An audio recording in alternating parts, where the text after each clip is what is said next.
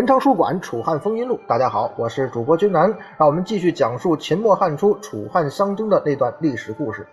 上一回啊，君南跟大家伙聊到啊，项羽在鸿门宴放走了刘邦之后，他率军西进，洗劫并屠戮了咸阳，并且杀了已经投降的、早就已经投降的秦王子婴。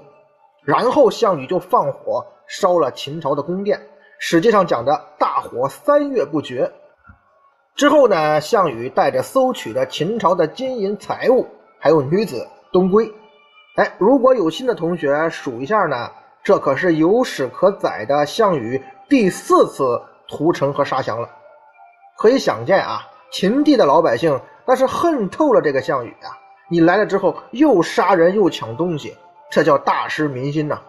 有一个叫韩生的人呢，就劝项羽。说这关中之地啊，有山川河流为屏障，四面皆有险可守，土地还肥沃，这才是建立都城、成就霸业的好地方。所以将军您呐，应该留在这儿。项羽呢，一看，哎呀，秦朝这宫殿已经让我烧得残破不堪了，我怎么住啊？再说我惦记着早点回老家呀。史书上所谓的“项王见秦宫室，皆已烧残破”。又心怀思欲东归，就说了一句：“富贵不归故乡，如锦衣夜行，谁知之者？”韩生一听，得嘞，哎，那我告退吧。可是啊，这文人有时候吧，他就管不住自己个嘴。你告退之后呢，韩生就跟别人说了：“说这个人言楚人沐猴而冠，果然，说这楚人呐，就是带着冠的猴子，果然如此啊。”我都把在这个秦地建立都城的好处都跟他分析透了，这项羽一点都不听，居然还想着回家。这种人能成什么大事啊？可不出所料啊，这背后说人坏话，很快就让项羽知道了。项羽生气呀，就把这韩生给煮了。史书上所写的“项王闻之，烹睡者”。随后呢，项羽就派人呢去见楚怀王，问。说大王啊，现在啊，咱们胜利了，该如何分封啊？楚怀王说：“那就按先前的约定来分嘛，来办吧。”这言下之意呢，那先入咸阳者是刘邦啊，让刘邦在关中称王啊。项羽得知啊，大怒：“呵，这楚怀王，我给你面子，你不上道啊？你这个怀王啊，你这个楚王，那本就是我们老项家给你立的，灭秦你有什么功绩呀？”怎么能让你这种人决定怎么分封呢？当然应该我说了算呢。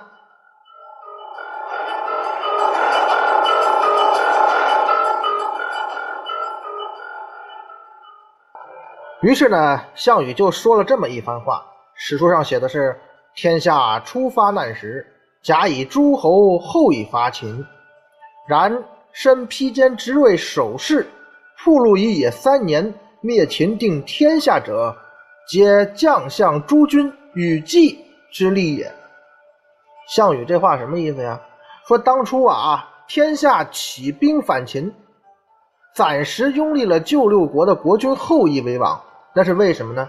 那是为了有利于讨伐暴秦。可是反秦这三年以来啊，是什么人在披坚执锐、冲锋陷阵呢？谁才是灭秦的真正力量呢？是我项羽和各位将领们。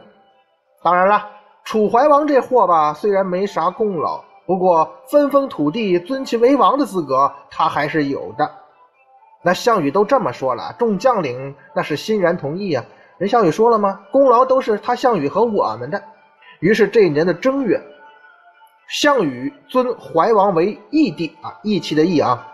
迁到了长江以南，您凉快去吧。定都长沙郡的郴县。此举呢，项羽此举实际上就是废了楚怀王啊，弄远一点你待着吧。并且呢，正月把怀王迁过去之后呢，到了十月份，项羽的大将英布呢就杀了楚怀王。当然，咱们还是得把时间线呀再往前提一下。在正月啊，立了义帝，让他让一边凉快去。之后呢，二月份，项羽就开始分封天下了。最后，他一共是封了十八位诸侯和将领为王，自己呢自立为西楚霸王。项羽自己的这个西楚国呀，定都在彭城，管辖着原来魏国和楚国的一共九个郡，大体上呢就是以今天的徐州为中心，往东呢一直到东海，往北一直到泰山，往西呢到大名、安阳、濮阳、开封一线，往南呢就到了江浙一带。这大体上就是这个项羽的西楚国的范围。刘邦也被封王了啊！其实啊。项羽和范增啊，他都怀疑刘邦有夺天下的野心，但是这个时候，就像咱们上一集鸿门宴说过的，双方已经讲和了。项羽呢，也不想落一个背约的名声，于是，在范增的建议之下呢，他就给刘邦封了汉王，封到了道路艰险的巴蜀之地。理由嘛，在关中啊，有很多人流放在巴蜀，所以这巴蜀呢，也算是关中的土地。我话说完，谁赞成，谁反对？当然没人敢反对项羽了。刘邦，你就去当个蜀王吧。哎，当蜀王怎么又变成汉王了呢？刘邦他不甘心呢，他通过张良又走了项伯的门路。反正这个程序老是在重复。送上重礼，项伯这人吧，拿钱办事又帮刘邦争取到了汉中郡。于是到了正式册封的时候呢，刘邦。才被封为了汉王，定都呢在汉中郡的南郑，也就是这次册封啊，才有了后来汉朝的国号，进而呢也有了咱们这个汉民族后来的叫法。那关中之地怎么办呢？项羽是封给了三位秦朝的降将，章邯封为雍王，领地在咸阳以西，都废丘；曾经对项梁有恩的那位司马欣封塞王。都岳阳，领地在咸阳以东。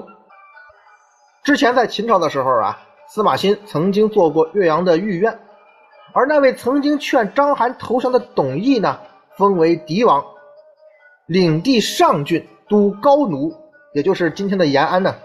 这哥仨啊，这三位秦朝的降将在秦地封王了，这也就是后来啊所谓三秦大帝这个叫法的由来。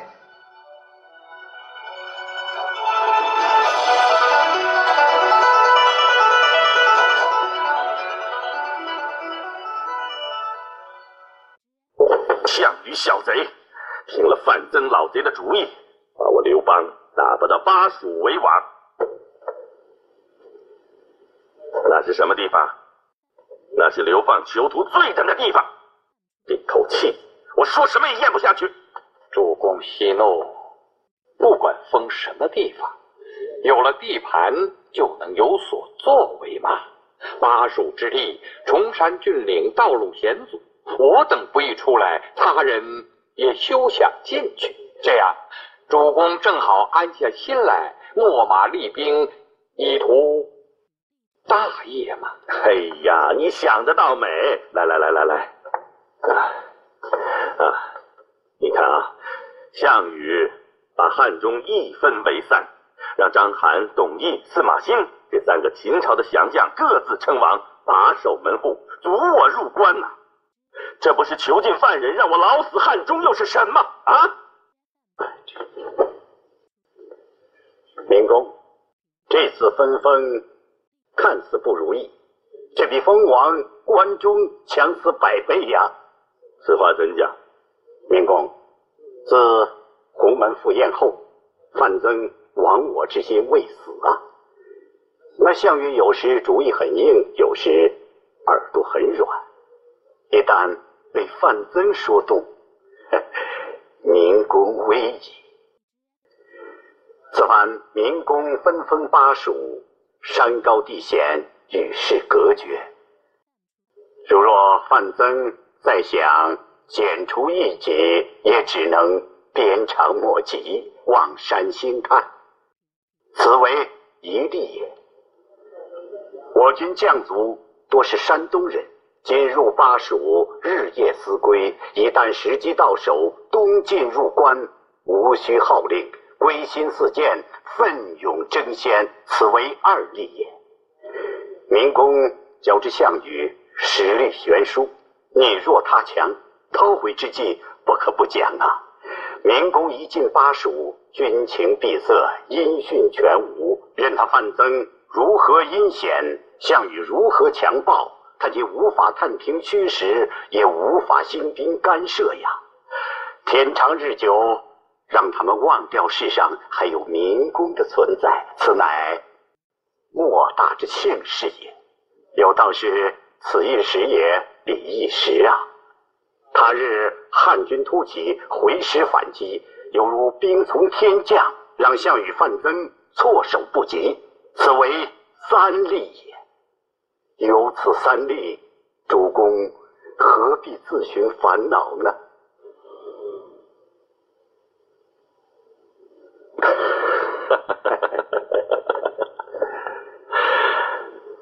先生一席话，如拨云见日。迷途点睛，刘季知道怎么办了。项羽另外还封了什么人呢？比方说原来的那位魏王魏豹。前面呢，君南已经跟大家伙说了，项羽自己的西楚国呢是占了一部分魏国原来的土地的，所以他就改封这位魏豹啊为西魏王，都平阳，领河东郡。你这个魏王是个西魏王。西边的西，另外呢，项羽还封了河南王申阳。申呢是那个姓申的申，就是上海的简称那个申。阳就是太阳的阳。申阳这个人呢，原来是张耳的部下，他曾经啊率先攻下了河南郡，在灭秦的过程当中呢，是立下了战功的。而这个河南郡呢，也就是秦朝的三川郡。之前咱们讲这个三川郡守李由，就这个三川郡。所以呢，申阳被封为了河南王，定都洛阳。那位韩王成呢，张良保的那位呢，仍居住在旧都阳宅。还有赵国的将军司马昂，前面咱们讲刘邦西征的时候提到过这个人。他呢是平定了河内郡，也是屡立战功，所以封为殷王。这个殷就是殷商的殷，领了河内地区，都朝歌。封殷王，都朝歌，有点意思。还有谁呢？还有原来那位赵王歇，巨鹿之战的时候咱们提过他。他呢被改封为代王，领代郡都代县。那老革命张耳呢？那是名声在外啊，流量大咖呀。他又一路跟着项羽入关，所以呢就被封为常山王，就是常山赵子龙那常山那俩字儿。领地是赵地，实际上张耳就成了赵王了。他的都城在襄国。原来的燕王韩广呢？韩广这个人，咱们老早都提过他了。他是被项羽改封为辽东王，都吴中。吴中呢，就是今天的天津的蓟县。而曾经跟随楚军救援赵国，并且跟随项羽入关的燕将臧荼呢，他被封为了燕王。都城是蓟县。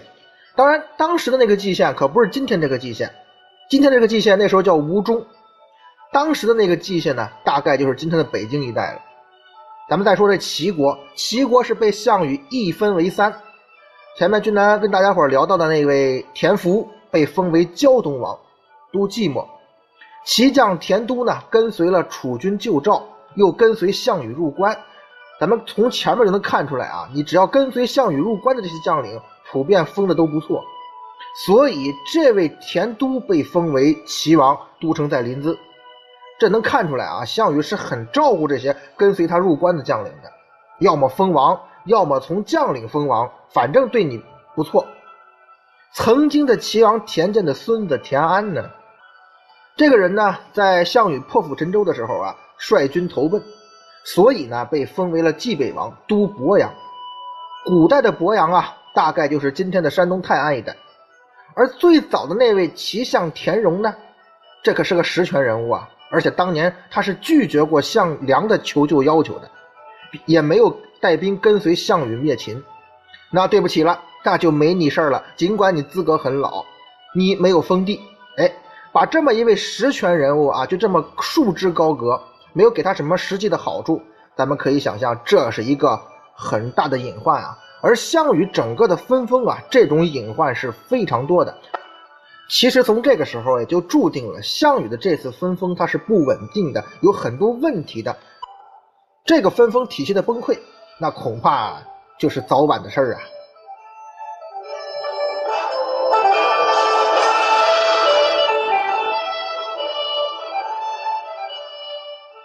说完了北方的情况，咱们再来看看长江以南。项羽的大将秦布出身九江郡，被封为九江王，建都陆县，就是今天的安徽六安啊。楚怀王的柱国共敖呢，领兵打下了南郡，立有战功，被项羽封临江王，都江陵。江陵就是今天的湖北荆州。另外呢，还有率百越部族协助诸侯联军入关的吴瑞，被封为衡山王，都朱县，就是今天啊湖北武汉新洲区的诸城。这时期的这个各个势力的形势啊，我们不得不提的那就是岭南地区了。秦始皇当初派大军平定岭南，带兵的将领是任嚣和赵佗等人，其中呢，任嚣是担任了南海郡尉。秦二世继位之后呢，天下大乱。二世元年（公元前208年），任嚣病重，他就把当时担任龙川县令的赵佗找来了，跟他说：“现在啊，中原大乱。”我死之后呢，你就依靠着南海郡这靠海傍山的地理优势，建立一个国家吧。然后呢，任嚣就任命赵佗行使南海郡尉之职，赵佗呢则命令这南岭各关口的部队据险而守，同时也杀了秦朝安排在南海郡的官吏，换上了自己的亲信。汉高祖元年（公元前206年），任嚣病死，秦朝这个时候也灭亡了。赵佗就起兵兼并了桂林郡和象郡，并且在军民的拥戴之下呢，建立了以番禺为都城、占地千里的南越国。他本人呢，则自称是南越武王。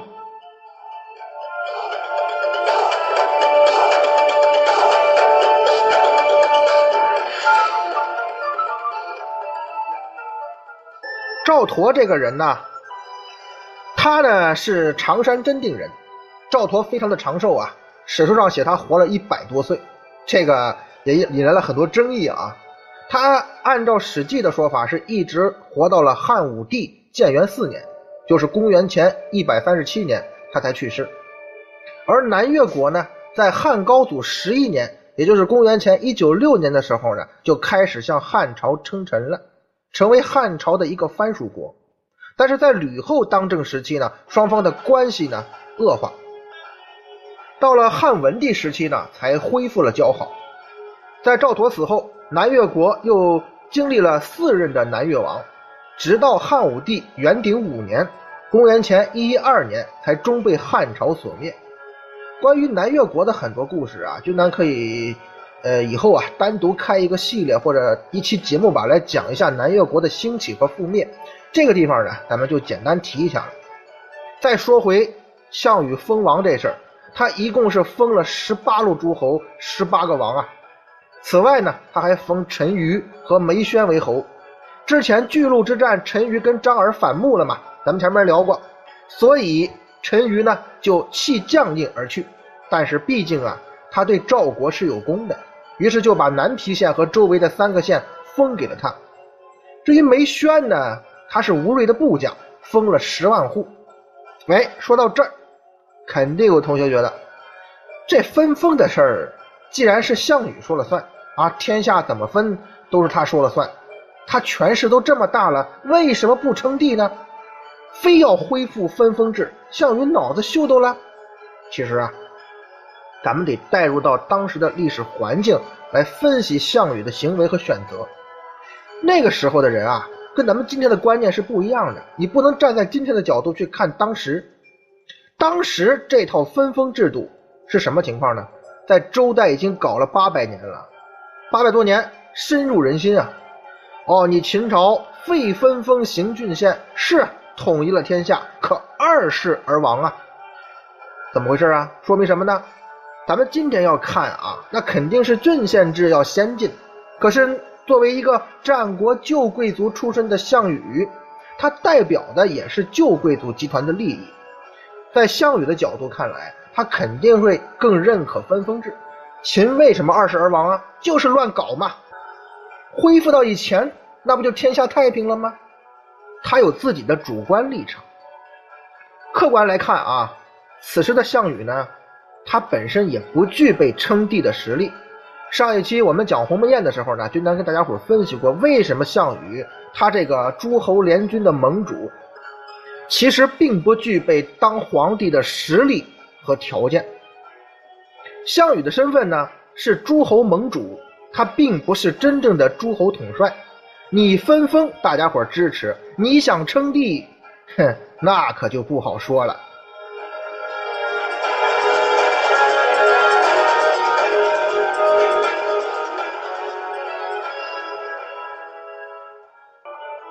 应该说呀，项羽恢复了分封制，实际上是在开一个历史的倒车。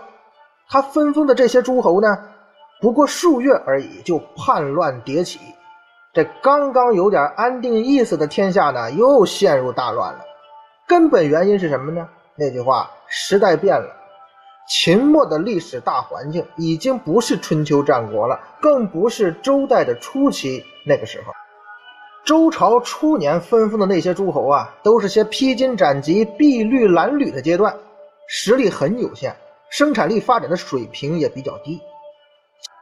而项羽分封的这些诸侯呢，这个时代不一样了，诸侯的实力是足以争权、足以乱天下的。另外呢，项羽的这个分封啊，除了说是历史的倒退，就算纯粹以安定当时天下秩序这个角度来分析的话。项羽的分封也是有很大问题的。他封这些诸侯的时候，咱们今天说的这么详细，大家伙应该能听出来，项羽根本就没有综合的考虑问题。当然，他有他无奈的地方啊，比方说民心向背、个人威望这些，项羽明显就是考虑的有些失当。所以他这个分封啊，从分封起就埋下了后来动乱的种子。怎么说呢？很多有实力的军头，他们根本不服这个项羽的分封啊。比方说，第一个不服的，那就是汉王刘邦嘛。萧何劝刘邦韬光养晦，立足汉中，招贤纳士，收用巴蜀，积蓄力量，然后再挥师东进。就是说呀，刘邦在被封汉王的那一瞬间吧，他就做好了以后还要再杀回来的准备。那萧何这么劝刘邦，想了想，他就接受了这个建议，前往汉中就任了。甚至呢，还毁了栈道，那是做给项羽看的意思。老子安心去乡下待着啊，你别再找我麻烦了。那除了刘邦啊，咱们说最东边的齐地，那位田荣他就不服啊。田荣的事儿啊，在咱们这个《楚汉风云录》系列中聊了很多次了，他出场还不少。这个人呢，在他的兄长田旦阵亡之后，他扶持了侄子田福登位。可是项羽后来啊，封田福为胶东王。他立的齐王是谁呢？项羽立的齐王是齐国的大将田都。那你如果是田荣啊，如果我们是田荣，这种情况下肯定很生气呀！啊，最后你要封齐王，不封我也就罢了，我立的侄子你不封，封了一个我原先手下分公司的经理。谁不生气呀？就在分封这年的五月，田荣还带兵去攻打了田都，田都打不过田荣啊，只好逃亡去了楚国。你田荣这会儿是把田都给打跑了，可是他那侄子田福啊，觉得吧，咱要是不听这楚霸王的话呀，他饶不了咱，所以那叔叔对不住啊，我还是去胶东上任吧。田荣一看，呵，你这不争气的小子啊，给你机会你不中用啊！于是到了六月份，他跑到寂寞杀了这个侄子田福，然后田荣干脆是自立为齐王。既然你不中用，那老子亲自来吧。还有彭越，他也不满。彭越为什么不满呢？彭越在咱们这《楚汉风云录》中出场的时候是刘邦西征那一集，当时呢，刘邦留下彭越在巨野泽独自发展打游击。而到了秦朝灭亡之后呢，项羽分封诸侯的时候，彭越已经发展了数万人马了，也曾经多次的打击秦军，是有功劳的，有实力，有功劳。结果项羽分封的时候，居然都没提他彭越，那彭越当然生气了。老子有人有枪有地盘，不就是游击队吗？凭啥瞧不起我呀？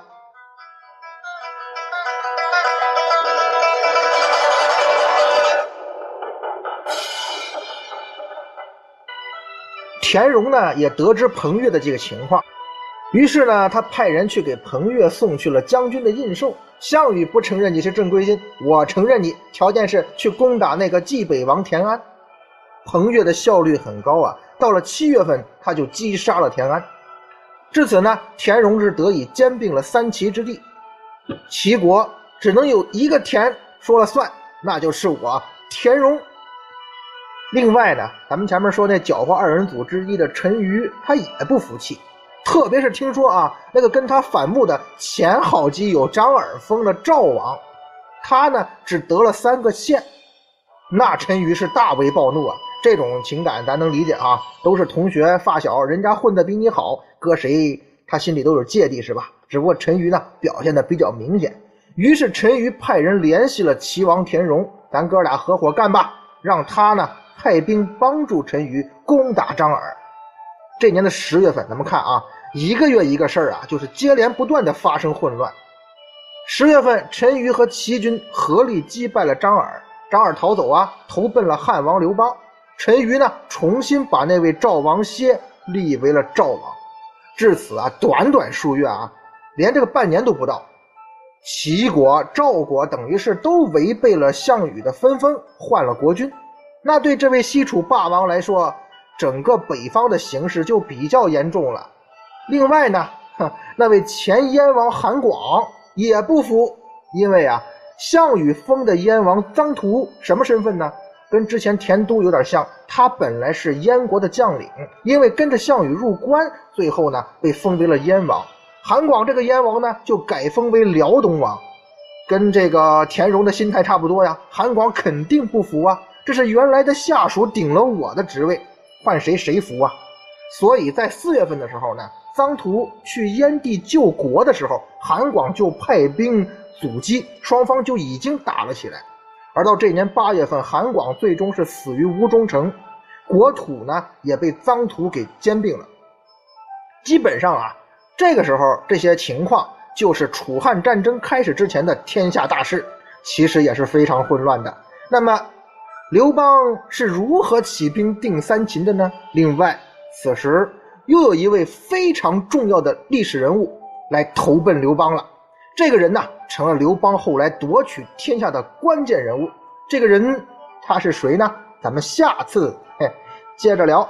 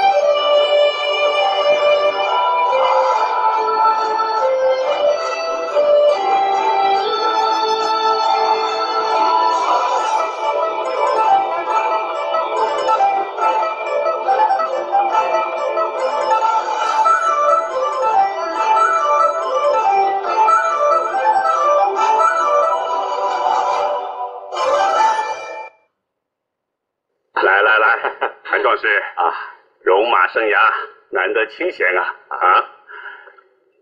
哎，韩壮士，你还是头一回到我的府上来吧？啊，来来来，今日咱俩来个一醉方休。哎，韩壮士借霸王封侯之际，荣升校官，可庆可贺。来，干了此杯。将军。莫非有意奚落韩信？壮士何出此言呢？哈，听说范老先生十分赏识你，他可是项王的亚父啊。亚父终归是亚父，就是他金身老子在世，也难让项羽俯首听命。何以见得？将军竟如此见放？当年北上西进之争，项羽听他的了吗？前者鸿门宴上，项羽听他的了吗？更有那坑杀降兵二十万。咸阳屠城，火烧阿房宫，掘秦皇陵墓，项羽听他的了吗？啊！但无论如何，项王大业已成，十八路诸侯无不畏服。纵观当今天下，除项王之外，无人可执乱世之牛耳。项王确实今非昔比，但。不可一世之人，更不会听什么米老先生、范老先生的。可叹项羽勇冠天下，最后只怕是众叛亲离，落个孤家寡人。壮士出言，千万慎重，万一被相王，除非将军面奏于他。真要是那样，韩信也就有所归宿了。哈哈哈哈奈有求荣。绝非钟离之所为。来，为壮士怀才不遇，干杯！知我者，钟离也。这杯酒，我喝。老夫极富鹏程，何日能归，不得而知。现有三件事，请大王必须要留意。亚父，请讲。一。不可轻离咸阳。咸阳自古乃建都之地，沃野千里，天府之国。周有此心，秦有此盛。大王称霸天下，都城非咸阳莫属。嗯。二，当重用韩信。韩信有袁荣之才。孙武、吴起都不能比。老夫曾硕见将军，但将军又于成见，终未重用。他日若归刘邦帐下，实堪忧虑。以老夫看，用则重用，不用则借故杀之。以绝后患。请说第三件。三，刘邦入汉之事，既然我等商定，暂留咸阳。下一步如何处置？待老夫回来再议。亚父放心，本王全记下了。